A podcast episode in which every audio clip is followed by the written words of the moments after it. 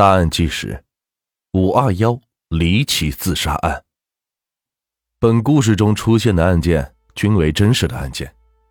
故事当中啊，涉及了很多的公安内部信息，因涉及到保密，部分信息是保密。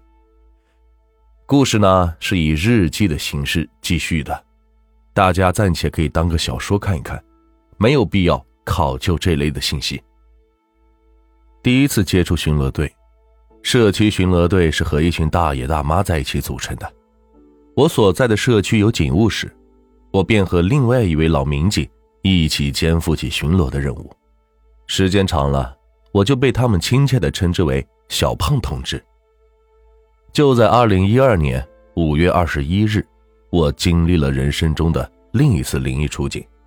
因为平时就是一些小狗走丢或者东家长李家短的琐事，我从对讲机里清楚的听到呼叫：“幺零六市局幺幺零呼叫，河边发现了一具尸体，报警人电话幺三五，请立即前往查看并保护现场。”我立即驱车前往查看。因为带我的师傅正好休息，所以我自己值班。我第一次出这样的任务，难免有些激动。这时候我的手机响了，我接过电话，发现是分局刑警大队的同志，告诉我他们正在过来的路上。我赶到现场后，有几个环卫工人正在指指点点。我随着手指的方向看过去，发现一棵树上竟然有个人吊在那儿。因为距离远，还没有看清楚。然后我下车把人群疏散了，看到了我一辈子也忘不掉的一幕。树上是一个男人，目测年龄大概三十岁左右，下身穿着牛仔裤，上身穿的是一件大红色的女士风衣。面部特征我一辈子也忘不了，死者竟然是描了眉毛，染了指甲，种种迹象表明这很可能。是一个同性恋或者精神病，我马上向市局做出了出警到处的回复，同样将现场的情况汇报一遍。这时候，所里的领导和值班的民警都赶到了。我按照领导的安排，对报警的环卫工进行笔录，并将现场发现的经过了解了一下。这时，这个环卫大妈说了一句话，犹如是晴天霹雳，她竟然说。这是有怨气的死法，小伙子，你可要注意一下呀。这就是有的人真心懂得一些。随后，刑警队的赶了过来。刑警队的小王是法医，也是我一块实习时候的同学。他来的时候还开玩笑的说了一句：“小胖，怎么你都镇不住你的辖区了？”而这时，我脑海里一直回荡着环卫大妈的话。实话实说，我算是八字比较硬的。因为以前也是经历过很多事情，所以也没有太在意。随后，刑侦组的刘队和带队的领导对现场做现场勘查，其中的事情也是我正要讲述的。因为灵异，科学解不开了。很快，尸体被转移到殡仪馆，因为要组织人员排查尸源，领导决定由我和法医小王以及刑警大队的王中队一起到殡仪馆做尸检，所以。我就发到网上，希望大家给我看看。这时我才真正的看到尸体面部的特征，除了有点过重的眉彩以及口红，就是那根紫红色外露在嘴巴外面的舌头。上吊死的人，真心的不好看。殡仪馆的冷冻柜子上竟然还有八五年的尸体，上面标着枪杀，很多的无人认领的尸体都在那里，冷藏费估计是大了去了。因为要解剖，所以看得很近。我看见尸体后是感觉有点不适。小王安慰我说：“窒息死亡的人这种表情很正常。”接着他边戴手术手套边说：“胖哥一起为死者默哀下。”我配合着小王对尸体做了检查，初步断定为机械性窒息导致死亡。这是个什么意思呢？就是这个人死的时候借用外力死亡的，或者。是他上吊的绳子，因为解剖后未发现致命的外伤，脑干未发现异常，说明这就是一起自杀。但是就在小王给尸体缝合的时候，他发现尸体的肚子部位有异常，就用手摸了一下，随后用手一按，一个银白色的针状物从尸体肚脐眼下方被拔了出来。关键拔出来的是一根长四十厘米、直径有十毫米的银针，因为有针，这就不是简单的自杀了。于是小王又重新对尸体进行检查。我告别小王，回到单位，向领导说明情况，并且汇报我的看法，然后就回到宿舍休息了。我一进宿舍。师傅便问我：“你怎么了？”我说：“感觉好像是有点困了吧。”师傅说：“不对，你的气色很差，怎么了？”我也是感觉怪怪的，就是说不上来是什么，就睡觉了。睡着后，我就是感觉始终有人在摸我的头。睡醒后发现是个梦，但是又睡着，还是那个梦。第二天我赶紧告诉我师傅，师傅说。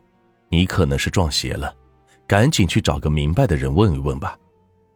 我一听，头皮麻了，真的头发快立起来了。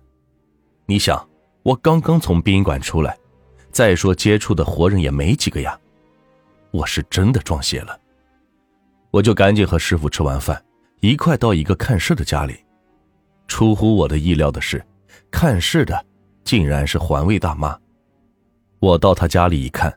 她坐在一个摇椅上，手里拿着一个蒲扇，一直在扇。还没等我说话，老大妈就问我：“你怎么不听我的劝？不是说叫你注意点吗？”我挠挠头，不好意思的说：“大妈，你看看我这是怎么了？”大妈说：“你除了见过那个尸体，还有其他的吗？”我心里想着，我这是阅人无数，难道就见过这一个？就很不屑的说了一声。见过很多的尸体，像是车祸的、被害的尸体等等。我还没有说完话，大妈就打断我的话：“我是说，你除了在现场看见这个，还有别的吗？”在现场就一个呀，我却就只见到一个呀。我很纳闷的问：“大妈怎么了？有什么不对吗？”大妈没有说话，而是给我一张红色的纸，做成一个小旗的样子。给我叫我拿着小旗在门口转圈，我看见大妈不是开玩笑的样子，我就去转圈。这转呀转，一直是转到我快吐的时候，小旗子上竟然出现了一个黑色的小人，好像是个女人。在大妈家里，我看到了神奇的一幕，因为小旗上竟然出现了一个女人的模样，虽然不是很清晰，但是一看就知道是个女人。当时我的表情是什么样子，大家可想而知。因为有过撞邪的经历，所以再也不质疑大妈了。我问大妈这是个什么意思，大妈说：“你晚上做梦感觉有人，就是他在作怪。”大妈指着小旗子说道：“我赶紧问大妈，你帮帮忙，我这样该怎么办呢？”大妈说：“他既然找你，而且没有害你，说明……”他有什么事情求你，但是又不知道怎么办，所以才托梦给你。他要是想害你，你早就完了。我说，怎么才能知道他的事情？大妈说这个简单，你去买点烧纸、香烛，我给你问一下。我就赶紧去买了点祭祀用的东西，又买了一些牛奶、水果之类的东西，顺便送给大妈。我回去的时候，看见大妈手里。拿着三根香，口中是念念有词，接着就坐在沙发上点上了一根烟。这老太太点上烟后是一直抽一直抽，就没往外面吐过，一直是到最后才吐了一大口烟。接着大妈说：“你晚上的时候再来，不要穿警服，所有给公安有关的东西都不要带。”然后我就和师傅一起回去了。这一直是到天快黑的时候。我才开着车，穿着便衣来到了大妈的家里。大妈说：“你按照我说的办了吗？”我说：“办了。”你看，我没穿警服，连腰带都换了。大妈说：“不对，你身上还有什么东西？”我说：“是真的没有了。”大妈说：“你身上带没带着小佛之类的东西？”我说：“真的没有。”等等，好像警察正在兜里。我拿出来给大妈一看，大妈说：“就是这个。”接着，大妈拿着一个红色的布包，叫我开车带着她上案发的现场。我一听是那里，心里是不免有些毛毛的。这大晚上的，一个老太太叫我开车上吊死人的地方，叫谁也是不自在。我小心的开着车，快到了地方，大妈没有叫我上现场，而是叫我停在了距离现场最近的一个路口。然后大妈把布袋打开。